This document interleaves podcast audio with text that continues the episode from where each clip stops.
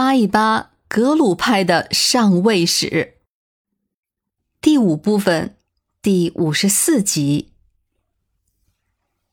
前面咱们几次提到了罗桑曲集兼赞，也就是后来的四世班禅。不过那个时候还不应该称他是四世班禅，因为上一集讲到了这个名号是在一六四五年才出现的。从一六零零年罗桑曲吉就任扎什伦布寺的法台开始，他绝大多数的时间都是待在后藏地区。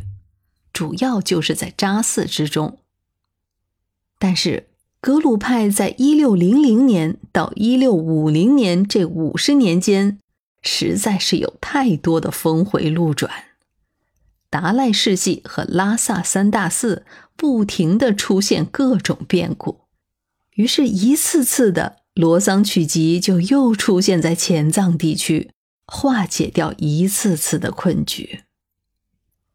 前面说过，罗桑曲集一直在努力维系达赖世系的平稳过渡，维持格鲁派的平和环境。自从创建扎什伦布寺的大法会和出任四世达赖的上师开始，罗桑曲吉几乎就快成了格鲁派的最后的守门人了。特别是在四世达赖圆寂之后不能转世的这个阶段。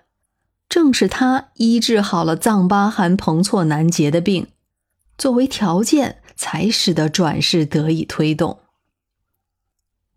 五世达赖来到格鲁派之后，一直就是在罗桑曲吉的监督下学经，从沙弥戒到比丘戒都是他亲自操办的。显然，五世达赖的成长的背后，一直就有罗桑曲集的影子。罗桑曲集是一个很有眼光的僧人，这一点跟顾世涵都不相上下。医治彭措南杰，换取四世达赖转世的许可；调解藏巴汗和土默特部的纠纷，换来五世达赖的坐床。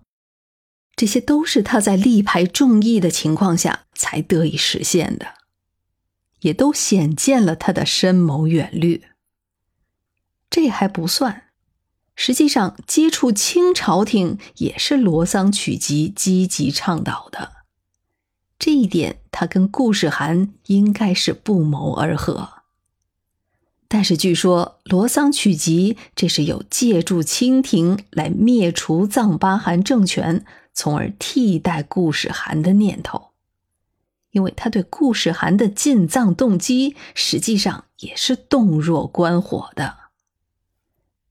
前面提过一句，在一六四零年的时候，西藏向当时的后金派出了一个访问团，这里面当然是以格鲁派为主，但是包括藏巴汗在内，还有其他的教派，比如像萨迦、噶玛噶举、达隆噶举，还有主巴噶举等等，也都有书信和礼品被带去了后金。而这一切就是罗桑曲吉从中协调并且居中撮合的结果。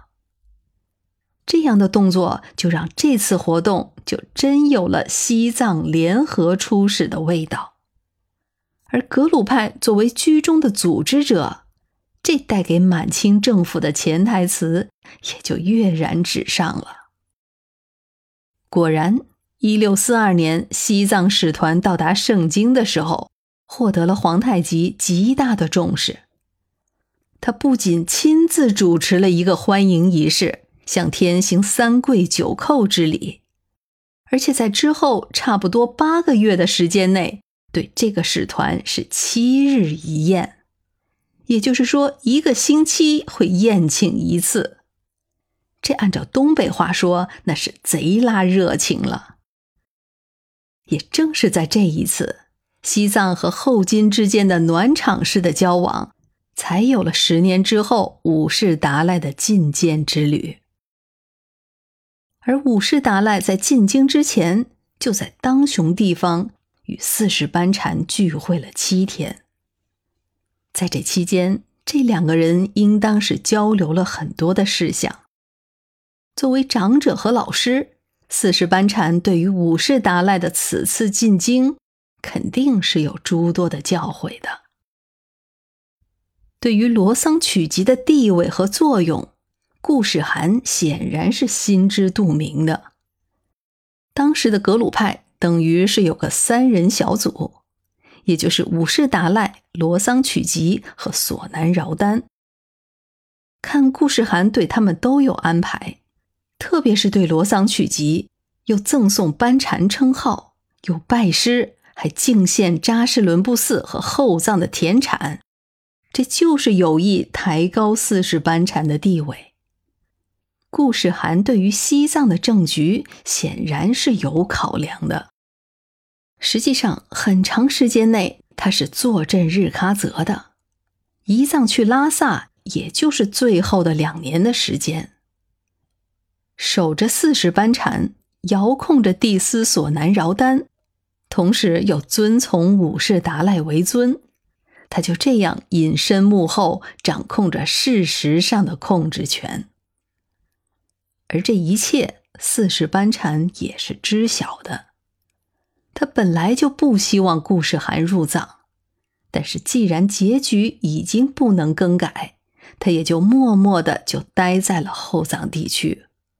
至少不给五世达赖那边添乱，所以我们就会发现，自从格鲁派掌权之后，就很难见到四世班禅的身影了。直到一六六二年元寂，这实在是一个颇具政治头脑的高僧。